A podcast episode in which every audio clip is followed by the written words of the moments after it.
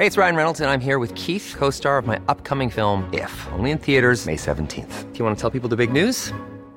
All right, I'll do. Sign up now and you'll get unlimited for $15 a month in six months of Paramount Plus Essential Plan on us. Mintmobile.com slash switch. Upfront payment of $45 equivalent to $15 per month. Unlimited over 40 gigabytes per month. Face lower speeds. Videos at 480p. Active Mint customers by 531.24 get six months of Paramount Plus Essential Plan. Auto renews after six months. Offer ends May 31st, 2024. Separate Paramount Plus registration required. Terms and conditions apply if rated PG. Que en estas fiestas la alegría en tu hogar no se haga esperar. Rodéate de los que más amas. El Heraldo Radio. El dedo en la llaga. Había una vez un mundo en el que nadie creía.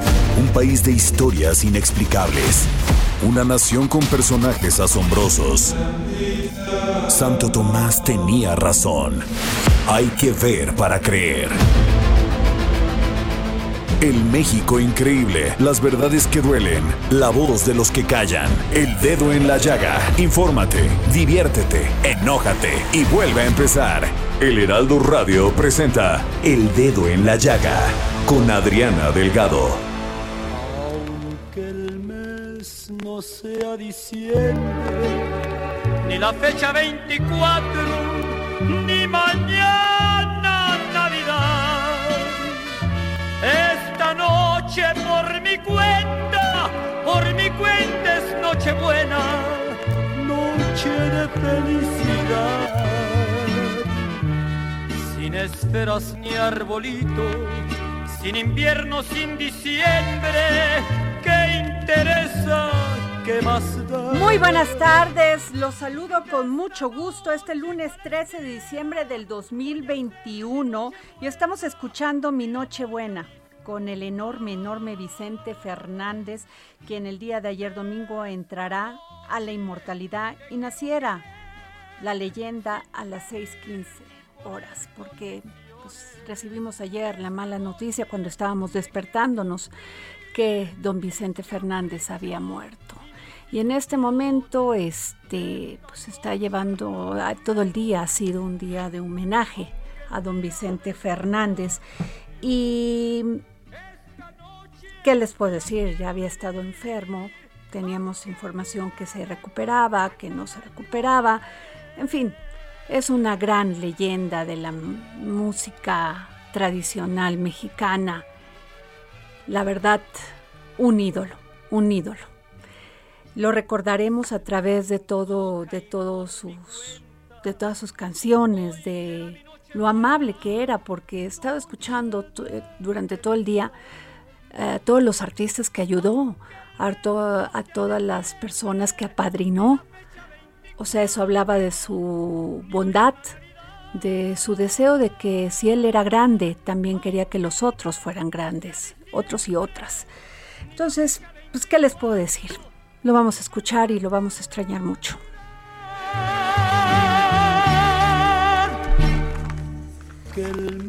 Y ¿qué les puedo decir? Bueno, tenemos a, eh, para empezar este programa, al doctor Uk Kip Espada Zancona, consejero electoral del Instituto Nacional Electoral del INE. Este, consejero, muy buenas tardes, ¿cómo está? ¿Qué tal? Muy buenas tardes.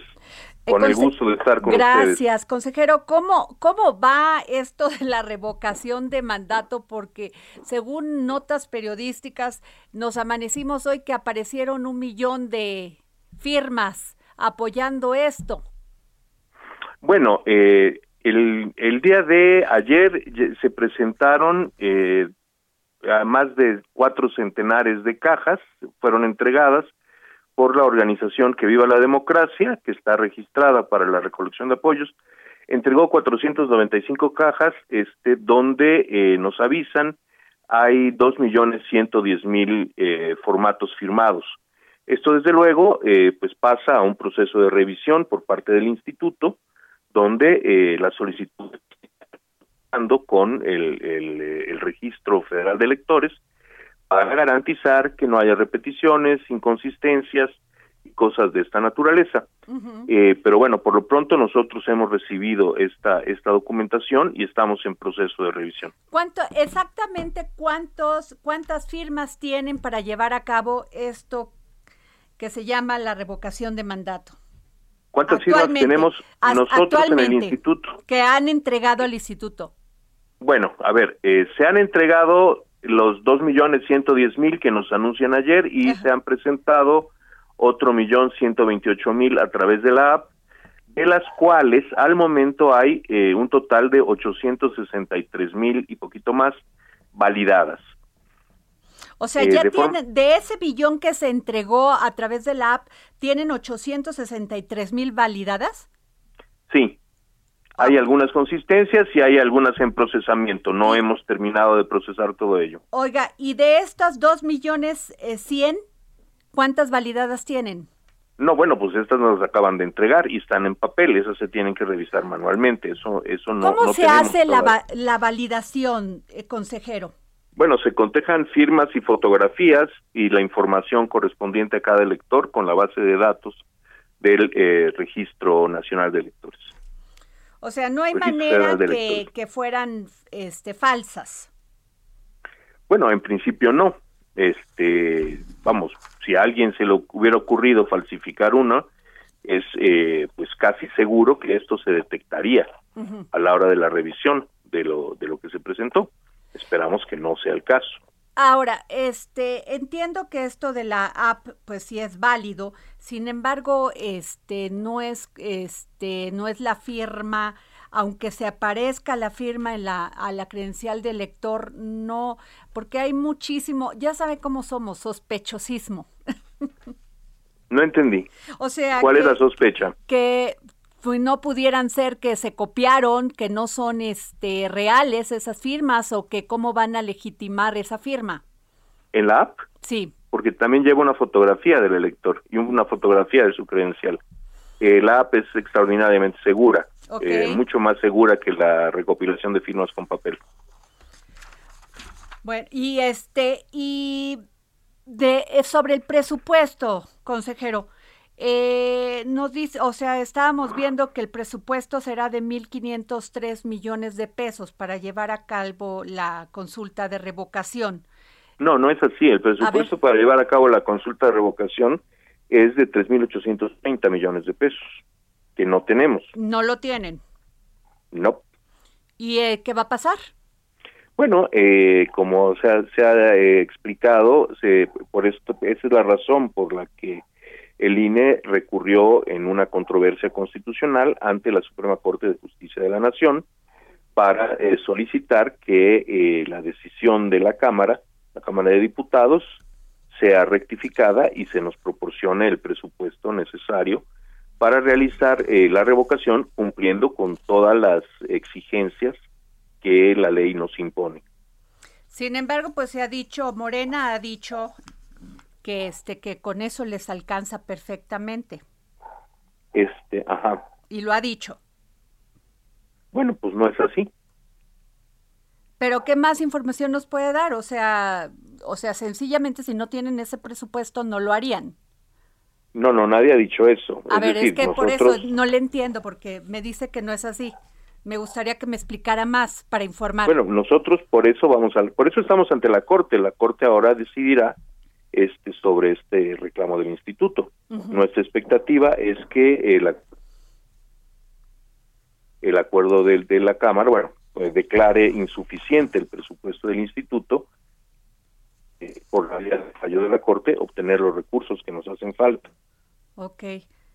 Pues mm, le agradezco mucho, doctor Ukip Espada Zancona, eh, consejero electoral del Instituto Nacional de Electoral del INE. Gracias.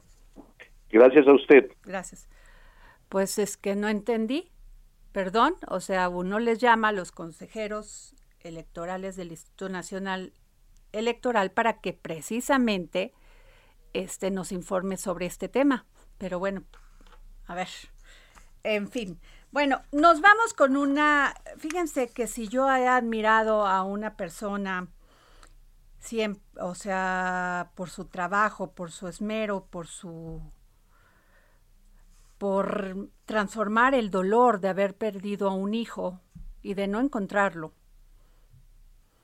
Es sin duda Lucy Díaz Genau, fundadora y directora del colectivo Solecito de Veracruz, porque ella ha pedido, pues nos hace unas semanas ella este, pidió que que no dejen libre a Javier Duarte de Ochoa porque aparentemente pues está este ellos cre ellas creen que estuvo totalmente enterado de todas las desapariciones forzadas que han existido en México eh, y en Veracruz en especial, eh, porque ustedes saben que ni, ni siquiera registro de, de desaparecidos había.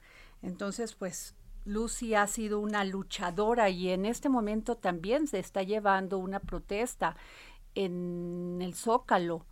Eh, exigiéndole al gobierno federal, al presidente Andrés Manuel López Obrador, que, que, le, que las apoye, que las ayude, porque son muchos años de estas mujeres, padres y mujeres, eh, hombres y mujeres, padres y madres, este, que se han dado a la tarea de buscar por lo menos un pedazo de la camisa que llevaban sus hijos el día que desaparecieron, hijos y hijas. Y tengo en la línea a Lucy Díaz Genao, fundadora y directora del colectivo Solecito de Veracruz. Lucy, ¿cómo estás? Muy bien, muy bien. Eh, aquí, ya sabes, como siempre, en la lucha. Lucy, en este momento se está llevando una protesta en el Zócalo de la Ciudad de México de mujeres, de madres, hermanas, padres que han perdido a alguien, que están en la calidad de desaparecidos de toda esta zona del Bajío. Sí. Y como tú, pues Han, han, han eh, este, dedicado su tiempo, esfuerzo a saber por, por lo menos este, encontrar algo que les dé una, una, una pista o huella de dónde están sus seres queridos.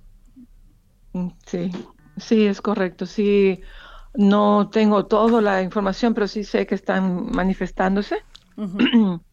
que fueron ah, y, siempre pues estamos siempre tratando de atraer la atención del, del gobierno no porque pues seguimos en la lucha, seguimos en lo mismo, años pasan, años, décadas y seguimos eh, con la misma situación, ¿no? De hecho, pues la mayoría de casos ya tienen 10 años, 12 años, o sea, como comenzaron con la guerra al narco, justo en ese momento se comienza el auge grave de las desapariciones y no termina, sigue. Hoy en día seguimos con desapariciones todavía. Y es, muy preocupante. Lucy, tú, tú has comentado que una combinación entre la falta de denuncia de los casos y mala contabilización de los gobiernos dificulta conocer la realidad del país y trabajar en la prevención. ¿Qué nos puedes decir de esto?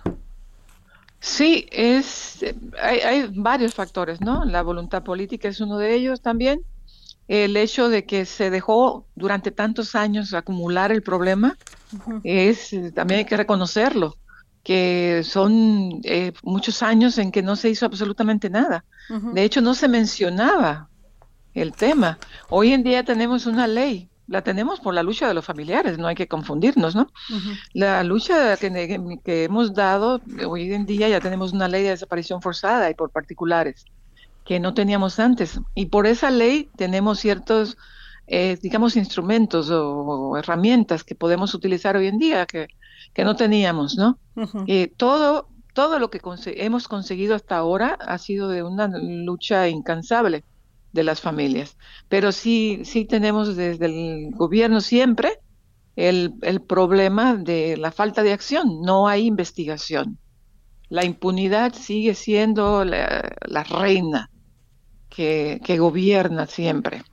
Y ese es el, el tema que tenemos, eh, que que pues no, no, no vemos, o sea, uno pensaría que ya a estas alturas iban a saber cómo buscar, pero lo principal es una investigación. Claro. Y no se hace. Lucy, eh, el 6 de diciembre la Fiscalía General de, la de Justicia de la Ciudad de México informó que aplicó una orden de aprehensión por la, por, el, por la probable comisión del delito de desaparición forzada de personas contra Javier Duarte, internado en el reclusorio preventivo Varonil Norte. Sí. Tú has hablado eh, muy mucho de este tema. Sí, porque es un tema como eh, nosotros tenemos muchos casos que son producto de la represión que ejerció Duarte durante su sexenio. Y eso es muy cercano a, para nosotras, eso, aunque los casos de nosotros no todas tienen la misma, el mismo origen, pero en el colectivo es una constante. Hay muchos casos que se derivan precisamente de la época represora criminal que de Duarte, ¿no? Y por eso hemos estado luchando para que se haga justicia. Sin embargo, eso de la orden de aprehensión se quedó en puro teatro, como se dice vulgarmente, porque el señor metió un amparo, que es uno de los famosos instrumentos que se inventaron en México para que la impunidad pudiera ser la reina, como decía yo antes. Eh, los amparos son, eh, yo no entiendo quién los pudo haber inventado, pero el que los hizo tiene que haber sido el demonio, porque siempre se usan para lo peor. En el caso de nosotras, cada acción que va a lograr algo siempre se detiene por un amparo. Entonces, sí, es, es muy desafortunado, muy lamentable que se sigan utilizando. Eh, Duarte interpuso un amparo y no se ejerció esa orden. Así es, que... Es, la primera vez que se investiga a un exgobernador por delito de lesa humanidad. Mira, de hecho, el, caso está ahorita en el Comité de Desaparición Forzada de la ONU, ¿no?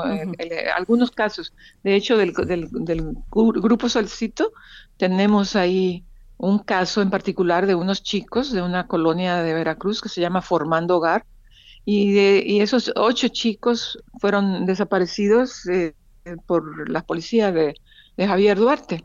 Ese, ese caso está totalmente documentado, tiene suficiente evidencia consistente toda en que eh, todo proviene de la mano de, del gobierno de Duarte, el, la desaparición de esos chicos, de 14 años a 25 todos.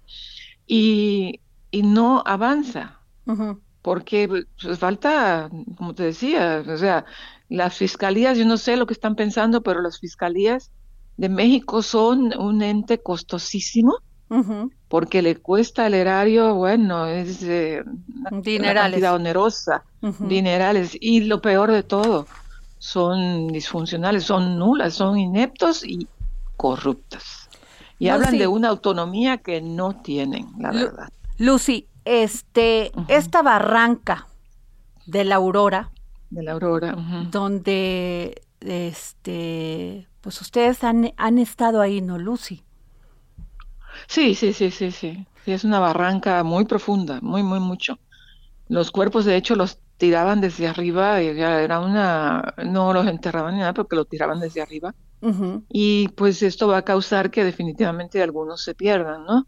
Eh, eh, es, es, algo, lo que hicieron de verdad. Es, eh, Pero además, durante este gobierno de Duarte, se dice que muchos de los cuerpos estaban quemados. ¿Es así, Lucy? Puede ser, porque pues ellos, ellos hacían todo lo que querían, o sea, eh, no había nadie a lo que ellos les, respondieran. De hecho, mira, nosotros este año, en, en, ocho meses que hemos trabajado en unas fosas que están en Alvarado, hemos encontrado 67 cuerpos. Este año, eh, ahorita ya tuvimos que detener por las navidades, que los funcionarios, ya sabes, no quieren trabajar porque eh, tienen que hacer según ellos que muchísimas otras cosas. Entonces, pero en lo que trabajamos nosotros serían unos ocho meses, logramos recuperar 67 cuerpos de ese lugar en Arbolillo. Arbolillo, en, la, el municipio de Alvarado. ¿Cuántos se han identificado? Cero. De Colinas de Santa Fe, que nosotras, el colectivo Solecito, recuperó 302 cuerpos. ¿Cuántos se han identificado? Unos 28. Entonces, el nivel de identificación está muy por debajo de lo que debería ser.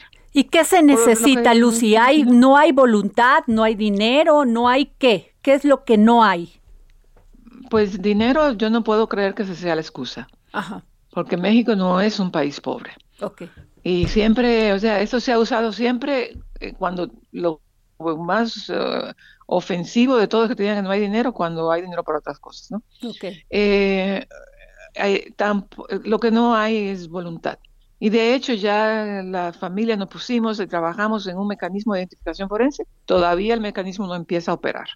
Entonces, en Veracruz ya se abrió un centro de identificación forense. Hay, también hay que reconocerlo, hay otros retos, porque no hay suficiente personal. En México no hay eh, peritos forenses suficientes, las universidades no producen eh, suficientes profesionales de estas áreas.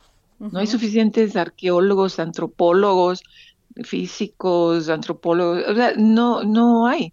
Eh, hay una deficiencia enorme para, para poder, digamos, eh, poner el personal suficiente en estas instituciones que se están haciendo de, de, identificación, porque ya también hay uno en Coahuila, y no me acuerdo dónde más, y hay varios, de centros de identificación forense grandes, pero no hay suficiente personal, porque no hay suficientes profesionales en México. Las universidades siguen con su anticuadísimo programas de estudios, produciendo profesionales que ya no son lo que se requieren hoy en día.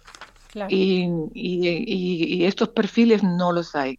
Tampoco hay suficiente, me imagino que reactivos, eh, porque sí, tenemos, aparte hay un, hay un problema severo de falta de, de ADN de las familias, porque las familias no han puesto denuncia la mayoría. Entonces vamos contra eso y ya lo decía yo en una reunión con Encinas, hay que hacer una campaña masiva de, de, recolección de ADN de las familias, ¿no? de perfiles de ADN. Porque mientras no tengamos un acervo de perfiles de las familias, pues tenemos de los restos, pero ¿contra qué lo comparamos?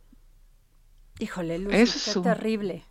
Qué terrible. Es, un problema gigantesco, sí. Porque se presume que muchos también son este centroamericanos, o sea, gente que iba de paso por Veracruz para llegar a Estados Unidos, de estas caravanas de, de migrantes. Sí, es cierto. Eh, de hecho, nosotros hemos encontrado algunos que por la ropa, lo que, ciertos eh, artículos personales que, que recuperamos de las fosas, nos dicen que no son de la zona, ¿no? Que no, no son de México, ¿no? Eh, hay todo un problema grande, porque, por ejemplo, de estas que nosotros encontramos este año, 67, hemos, en esas fosas había bastante identificación de la de los restos, porque tenían artículos personales y tenían eh, IFES o INES, tenían incluso cédulas profesionales, mm, ropa, incluso celulares, prótesis dentales, mm, marcadores de su persona, como por ejemplo eh, clavos en huesos, que dicen mucho de la persona, que si hicieran un verdadero intento de identificación pudieran llegar lejos, simplemente con todas estas credenciales y todo lo que hemos recuperado de ahí, ¿no? Tarjetas de crédito, todo. Sin embargo, no se hace un esfuerzo verdadero por identificar. Y por eso tenemos cero identificado de los 67 que hemos encontrado. Qué terrible, Lucy, qué terrible, porque en qué momento Veracruz se convirtió en un estado de las fosas. Exacto, en un estado donde Puedes la muerte. hablar de la muerte, exacto, del terror. con, con Duarte fue del, del terror y ya hoy en día pues de la muerte. Eso es lo que tenemos y eso es incontestable. A eso no se puede, nadie puede decir que no. Eh, son todos estos años, porque además te digo, se dejaron transcurrir tantos años eh, eh, sin hacer absolutamente nada. Nunca escuchamos a, a, Felipe Calderón ni a Enrique Peña Nieto eh, manifestarse sobre los desaparecidos, jamás lo hicieron. Y eso es una omisión que debe de costarle a ellos en algún momento, de verdad, que, que, se, que se lleven a, juicio, porque fue una misión terrible la, la, que emprendieron y creo que Eh, ahorita seguimos con, la, con los problemas y no sabemos hasta cuándo, pero es pues enorme la, la situación. Te agradezco mucho, Lucy Díaz Genao, fundadora y directora del colectivo Solecito de Veracruz. Gracias por tomarnos la llamada y como siempre, gracias por hacer esto. Sí, gracias a ustedes. Ayudando a las madres, hermanas, aquellas que extrañamos a nuestros hijos. Gracias, Lucy. Así es. Mil gracias a ti y a tu auditorio. Mil gracias, de verdad por el espacio. No tienen idea de cuánto lo agradecemos. Gracias. Un abrazo a todos. Nos vamos a un corte y regresamos aquí al dedo en la llaga. Esta noche me quiero cumplir mis caprichos y mis ilusiones. Esta noche la quiero vivir, aunque el día Sigue a Adriana Delgado en su cuenta de Twitter, arroba Adri Delgado Ruiz. Además, te invitamos a enviar tus opiniones y comentarios en texto o por mensaje de audio a través de WhatsApp al 55 25 Many of us have those stubborn pounds that seem impossible to lose, no matter how good we eat or how hard we work out. My solution is PlushCare. PlushCare is a leading telehealth provider with doctors who are there for you day and night to partner with you in your weight loss journey. They can prescribe FDA-approved weight loss medications like Wagovi and Zepbound for those who qualify. Plus, they accept most insurance plans. To get started, visit plushcare.com slash weight loss. That's plushcare.com slash weight loss. 44 33 34. Y si quieres escuchar El Dedo en la Llaga de El Heraldo Radio, en cualquier momento y donde quiera que te encuentres, descarga el podcast disponible en Spotify y iTunes. Heraldo Radio. Heraldo Radio. Sigue a Adriana Delgado en su cuenta de Twitter en arroba Adri Delgado Ruiz. Y envíanos tus comentarios vía WhatsApp al 55 25 44 33 34 o 55 25 02 21 04.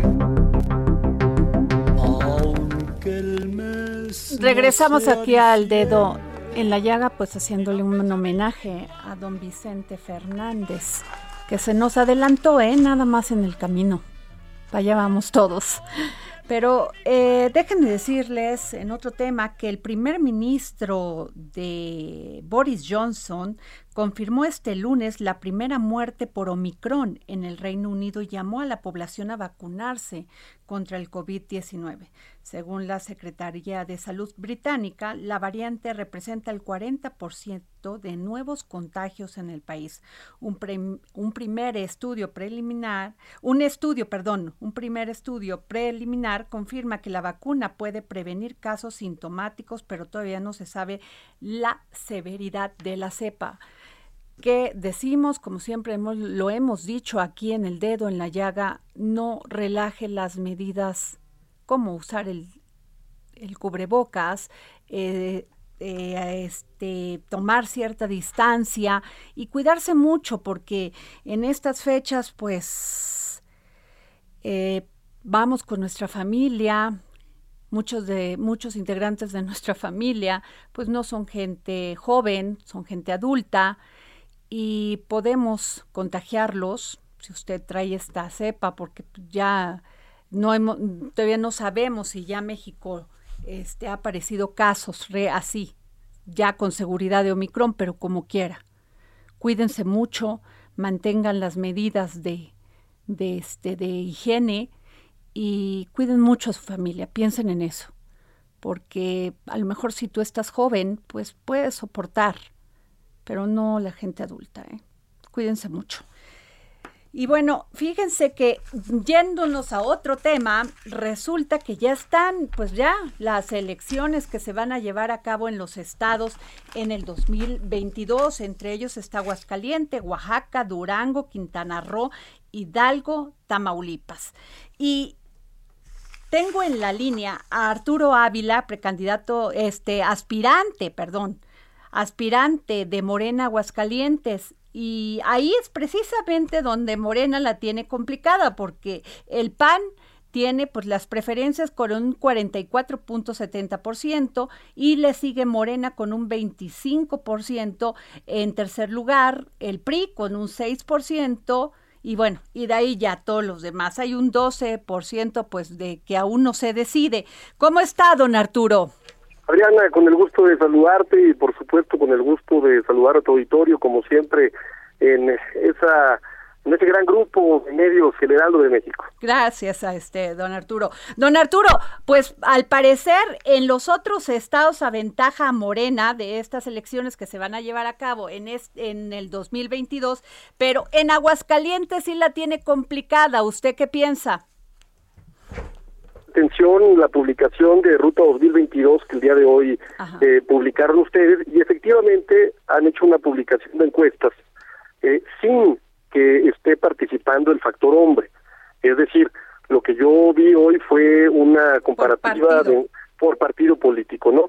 Y bueno, en el caso de Aguascalientes yo diría que hay fenómenos, hay situaciones que son sumamente eh, eh, descriptivas, que pueden cambiar sin duda el panorama de Aguascalientes. Como usted eh, lo sabe perfectamente bien, Adriana, el PAN tiene una de las crisis más importantes que ha tenido en el Estado vemos a dos contrincantes que poco les falta para llegar a grado de violencia extrema. Yo creo que habrá un rompimiento muy importante del PAN eh, en Aguascalientes. Y en el caso de Morena veo, por supuesto, un partido que se viene consolidando cada vez más. En 2019 en la capital lograron 55 mil votos, en 2021 subieron 85 mil votos y ha logrado un crecimiento muy importante, además de una enorme unidad. Es decir, la variable de unidad en Morena con una factable, una variable de una ruptura en el PAN. ¿Por qué? Porque sienten que ya la ganaron, Adriana. Y al sentir que ya la ganaron, la están peleando como si no hubiera otra alternativa. También habría que pensar que en el caso de, hay otros partidos como el Movimiento Ciudadano, que podría abanderar a los perfiles que no están muy contentos, y entonces estaríamos hablando de un escenario terciado. Así es que, considerando todos estos factores, ya el factor hombre, no solamente el careo entre partidos políticos, yo te diría que el PAN la tiene muy complicada en Aguascalientes. Hoy yo veía eh, varias columnas editoriales en el Heraldo de México, en donde incluso alguno de los columnistas decía, bueno, es el Waterloo del PAN. Lo que va a pasar en Aguascalientes seguramente será un referente muy importante porque hoy no hay nada para nadie cuando le metemos todas estas variables que tienen que ver con lo que está pasando en esta entidad hay un rompimiento importante, hay claramente una una ventaja que está mostrando el dirigente nacional por una candidata y en consecuencia lo que se presume o lo que se percibe es que hay una enorme oportunidad para que Morena, que hoy es la segunda fuerza más importante en Aguascalientes, pues pueda dar la sorpresa. Claro. Eh, definitivamente, pues sí es un escenario complicado para el PAN porque tienen que definir a su candidato y hay una lucha, lucha real por esta, si querían las encuestas, si no las querían. ¿Ustedes cómo van a elegir, independientemente de que usted sea aspirante, cómo van a, a, elegir a su candidato? Pues mira, nosotros eh, fuimos convocados a través de eh, un método de encuesta. se inscribieron en una primera instancia 17 aspirantes y eh, en una segunda instancia hubo unos filtros en donde estamos participando, digamos, seis finalistas. Estos seis finalistas seremos parte de un ejercicio muestral, de una encuesta muy distinta a la que normalmente se genera en el resto de los partidos. Déjame platicarte por qué, Adriana. A diferencia de una encuesta normal en donde se miden los niveles de popularidad y de reconocimiento, en las encuestas de Morena se mide también los atributos de la persona, los atributos que están relacionados directamente con los principios del partido. Es decir, qué tanto se identifica la gente con los principios obradoristas, qué tanto la gente define a la persona como un buen candidato progresista o afín, por supuesto, a los principios de la cuarta transformación, y una serie de atributos a los que se les dan puntos. Hay 10 puntos posibles. Quien logre más eh, puntos de estos 10 puntos posibles será el abanderado en cualquiera de los estados. Esto, por supuesto, eh, sin eh, dejar de tomar en consideración el tema del género, ¿no? que después el género será otra variable que jugará eh, una importancia muy, muy, muy interesante porque tiene que haber por lo menos tres mujeres y eso nos da muchísimo gusto. Eh, precisamente de eso, fíjese que una de las preguntas que le hacemos a, las, a los candidatos o, o aspirantes, precandidatos y candidatos este, a ocupar una posición tan importante como el gobierno de un estado es cuál va a ser su política hacia las pues, mujeres. Y pues no solamente hablo de género, sino también de sexo.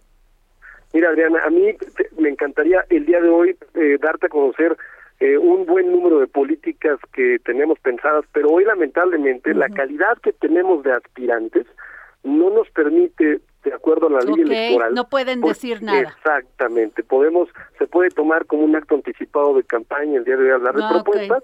Entonces, eh, si te parece bien, yo con todo gusto te las comparto personalmente. Es muy importante, este, este, eh, que nos pueda compartir eso. Lo voy a seguir este, molestando Arturo Ávila porque sí me interesa mucho que, porque el 50 o más son mujeres en Aguascalientes. Ah, así, es, y no solamente eso, déjame decirte que eh, Madres. tú sabes, así es, tú sabes que yo soy empresario y, una de las políticas más importantes en empresas que tenemos por lo menos un 80% de participación de las mujeres en los cargos directivos más importantes, por supuesto en los cargos de toma de decisiones, y eso te puede dejar ver qué tipo de perfil de persona eh, soy eh, yo, estimada Adriana.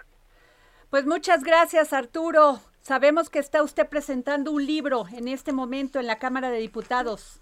Así es, estoy muy contento porque estoy presentando el libro Fuerzas Armadas, Instituciones de Confianza, que amablemente me prologó el secretario de la Defensa y el almirante secretario de la Marina. Y bueno, pues tuve el honor de que me acompañara el presidente de la Comisión de Defensa, la presidenta de la Comisión de Seguridad Ciudadana, el presidente de la Comisión de Marina, y estamos muy contentos porque estamos en un ejercicio de socialización eh, de nuestras Fuerzas Armadas, presentando por qué es que nuestras Fuerzas Armadas son hoy las instituciones de más confianza del país. Y no lo digo yo, lo dicen eh, los ejercicios muestrales más importantes del INEGI y lo dicen otros ejercicios que ranquean a las Fuerzas Armadas en el mundo, Adriana. Muchas, pues muchas gracias. Le valoro mucho que nos haya tomado la llamada para el dedo en la llaga. Todo lo contrario, Adriana, le valoro más que me haya buscado. Un abrazo muy fuerte a usted y por supuesto a su amable auditorio. Bueno, hace unos días este, comentábamos aquí en el dedo en la llaga que la Ciudad de México, el gobierno de la Ciudad de México quiere este, poner un impuesto de 2% a las apps de entrega de comida, entre el tema también de la tenencia hacia de los vehículos, ¿no? Ese impuesto que nosotros pagamos por usar un auto que nada más en México existe. Pero bueno, eh, tengo en la línea al ingeniero Nathan Poplavsky, presidente de la Cámara de Comercio de la Ciudad de México. ¿Cómo está, ingeniero? Muy bien, Adriana. ¿Tú cómo estás? Me da mucho gusto saludarte. Gracias. Oiga, pues usted qué piensa de esto? Pues primero decirte que por supuesto reconocemos que se trata de un tema polémico. Siempre que hablamos de contribuciones, pues evidentemente genera polémica, ¿no? En ese sentido te quiero decir que sí quiero destacar la apertura al diálogo del gobierno de la doctora Sheinbaum, porque nos reunimos de manera inmediata con la secretaria de Administración y Finanzas, Luz González, con el procurador y con el tesorero de la Ciudad de México, pues para conocer de primera mano de qué se trataba este aprovechamiento del 2% de las plataformas digitales. Y fue un diálogo realmente franco, abierto, donde platicamos sobre ello y a final de cuentas en la Cámara de Comercio coincidimos con que eh, es necesario este, este, aprovechamiento de las plataformas y estamos de acuerdo con él. Pero eh, esto definitivamente es el, este impuesto, impuesto, perdón, se le va a cargar a los usuarios, a los que pedimos en estas aplicaciones un, un ya sea comida, algún víver, no sé. Yo creo que no, Adriana. Eh, ¿Por qué no? Mira, este, las dos principales preocupaciones que tuvimos en la reunión, todos los que nos hemos reunido con ellos, porque después de la reunión con nosotros se detonaron algunas otras con otras eh, organizaciones de empresarios e incluso con las plataformas. Las dos preocupaciones que teníamos, una es la, la, que tú comentas, que esto contribuyera a la inflación, y la otra que no afectara a los repartidores que trabajan para estas plataformas. Entonces, lo que nosotros vimos con ellos es que el 2% únicamente se refiere a la comisión que ellos cobran. Ellos cobran entre un 20 y un 30% eh, sobre el ticket de, digamos, hablando de un restaurante, por ejemplo. Si, si el ticket del restaurante es de 100 pesos, ellos cobran entre 20 y 30 pesos. Estamos hablando de que la comisión, el aprovechamiento que significaría de esta comisión, pues estamos hablando de 60 centavos en, en un ticket de, de 100 pesos. Eh, lo cual creo que no, no sería difícil pedirle a estas plataformas que absorban este costo.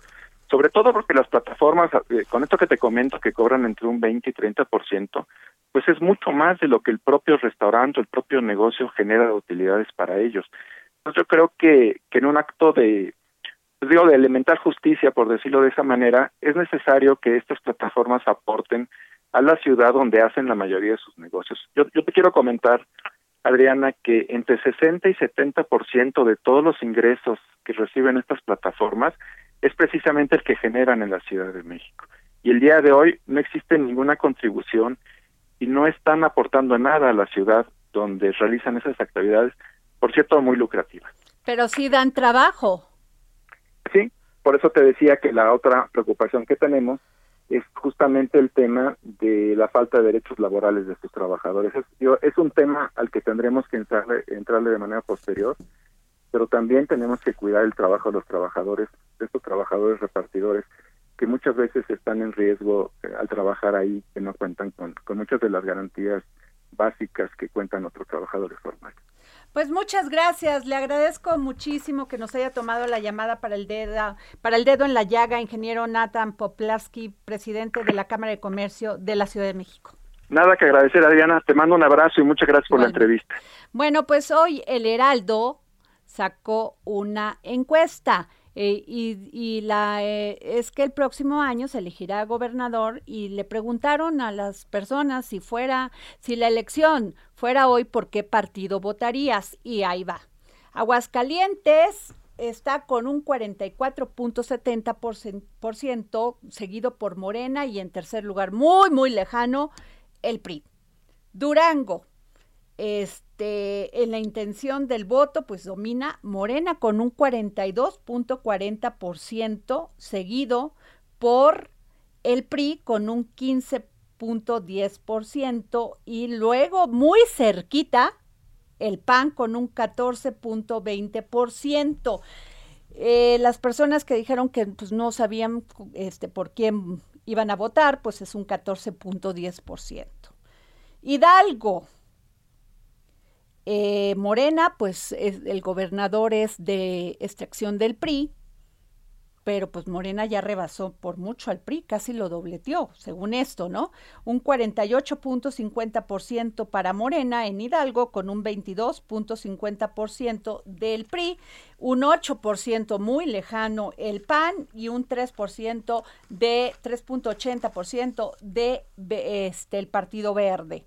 Oaxaca también también el gobernador, incluso estuvieron en, en la 23 asamblea que se llevó a cabo este sábado en el PRI, y está Morena con un 51%, seguido del PRI con un 26.60% y en tercer lugar 11.50% del PAN. Bueno, pues ahí va adelante el PRI. Fíjese nada más. En Quintana Roo, el gobernador es de extracción del PAN, o sea, es de, del PAN, fue candidato por el PAN, era priista y se cambió al PAN, y ahora es 38.90 de Morena, le sigue el PAN con un 29.80 y, le, y en tercer lugar 8.30% del PRI. Y Tamaulipas Morena con un 53.10%. El gobernador es panista. No, el gobernador sí, es panista con un 20.60% y seguido con un 6.60% del PRI. bueno, esto es por partido, falta si van a hacer coalición y todavía falta ver quiénes son los candidatos, ¿no? Porque ahorita son precandidatos u aspirantes. U o aspirantes. Entonces, así están las elecciones. No dejen de ver estas encuestas, que publica el Heraldo de México y no dejen de leer esta columna de mi querido amigo eh, Alejandro Cacho y también en esta misma página donde se publican estas encuestas también está la opinión de Mayra San Román Carrillo Medina, columna invitada y habla sobre los retos del proceso en Quintana Roo. Y bueno, otro tema es la que preparan promoción de la reforma eléctrica y es que el diputado Ignacio Mier, coordinador de Morena en San Lázaro, adelantó que se planean 750 asambleas distritales y municipales en los primeros dos meses. Y también déjenme decirles que el PAN dice que va a participar en, en pues veo una nota de mi querida Ivonne Melgar que dice que el anuncia Marco Cortés que el próximo 10 de enero se comienza con la instalación de siete mesas de trabajo y que la reforma eléctrica y que la reforma eléctrica para bajar costos de servicios se verá en la mesa número 3. Y, bueno, pues este nos vamos con Roberto San Germán porque ayer se llevó a cabo eh, la gran final del Gran Premio Fórmula 1. A ver, Roberto, ¿cómo estás? Roberto San Germán y los deportes al estilo del dedo en la llaga con Adriana Delgado. Adriana, buenas tardes. Pues sí, como decías, ayer se llevó el Gran Premio de Abu Dhabi, la última carrera del año, en donde llegaban empatados Max Verstappen, el neerlandés de Red Bull, y Lewis Hamilton, el inglés de Mercedes, con 369.5 unidades, y se tenía que definir en el último Gran Premio y en la última vuelta el neerlandés Max Verstappen compañero de Checo Pérez, se lleva el campeonato de pilotos al ganar Abu Dhabi. En esos momentos el primer lugar era Luis Hamilton, en una maniobra excelente del señor Verstappen, lo rebasa y con eso logra quedarse con el título de pilotos, el, el, título de constructores lo tiene Mercedes por séptimo año consecutivo, la labor de Checo fue excelente y extraordinaria para que Verstappen fuera el campeón este año, lo reconoció Verstappen diciendo que Checo fue lo mejor que le pudo pasar Checo es una leyenda, así lo clasificó o lo calificó más bien el señor Max Verstappen, que además es el primer neerlandés en ser campeón de la Fórmula 1. Ningún eh, piloto de los Países Bajos había logrado esta distinción. Y bueno, pues vamos a ver cómo le va Checo para ver si se queda más años. Ya firmó contrato para el 2022, pero lo que hizo Checo fue extraordinario en esta carrera. Le puso, ahora sí, eh, mucha presión a Hamilton, estuvo compitiendo con él toda la carrera, lo estuvo desgastando y Verstappen de eso sacó provecho y raja, como se dice, para ser el campeón en el serial de pilotos. Bien por Red Bull, bien por Verstappen y muy bien por Checo Pérez, que desgraciadamente no pudo llegar a los 200 puntos en su carrera en una temporada porque tuvo que abandonar tres vueltas antes de que terminara el Gran Premio donde Checo seguramente hubiera estado en el podio. Pues muchas gracias Roberto San Germán, te agradecemos mucho, sin, sin duda alguna un gran evento. Sí, sí, sí, fue muy bueno, fue muy bueno, la verdad. Nos vemos el próximo viernes, viernes querido Roberto. Claro que sí, Adriana, que tengas muy buena semana, abrazo para todos. Bueno, ¿y qué les cuento? Que el sábado 11 de diciembre se llevó a cabo la 23 Asamblea Nacional del PRI. Y resulta que, bueno, pues se destapó el, el, presidente del PRI, Alejandro Moreno, y dijo, tenemos experiencia, trayectoria y vocación. Estamos preparados con suficiencia para enfrentar con estrategia, carácter, propuestas claras y determinación al poder. Y si lo estamos es porque nos forjamos primero en la lucha del interior del partido. Y también dijo, pues, de que él estaba listo, que él había sido varias veces diputado este había sido senador, gobernador y que pues él está este esperando esa oportunidad pero pues esto lo dice después de terminar la asamblea, dos varas, dos medidas, y luego algunos que habían estado pues en posiciones contrarias a lo que se había llevado a cabo en la asamblea, pues no fueron invitados y siendo priistas. Efectivamente, Adriana Delgado. Bueno, esta película ya la hemos visto, mi querida Adriana. Tú recordarás esa imagen igual de Roberto Madrazo, igual tras asamblea, erigir él como presidente del partidazo en ese entonces del revolucionario institucional, arrebatar, tratar de arrebatar la candidatura presidencial y, y, vimos el triste resultado que dio aquello, precisamente por no hacer operación cicatriz hacia los grupos, hacia los sectores. Pues ojalá nos quieran contestar los del PRI, porque a mí me gustaría tener una mesa, porque fíjate que una de las definiciones pues por lo menos la que más retomaron los medios de comunicación fue el PRI dio patada al neoliberalismo y somos de centro izquierda o sea, socialistas, este, o sea, igual que Morena, igual que el PRD. O sea, algunos días somos liberales, otros días somos socialistas. Entonces, eso no le no entendemos muy bien. Ojalá podamos hacer este traerles a ustedes una mesa para que se podamos debatir aquí a qué se refieren con esto, ¿no? Y bueno, pues se nos acabó el programa, Jorge Sandoval. Adriana Delgado. Nos vamos, nos vemos mañana aquí para seguir poniendo el dedo en la llaga. Les mando un gran saludo.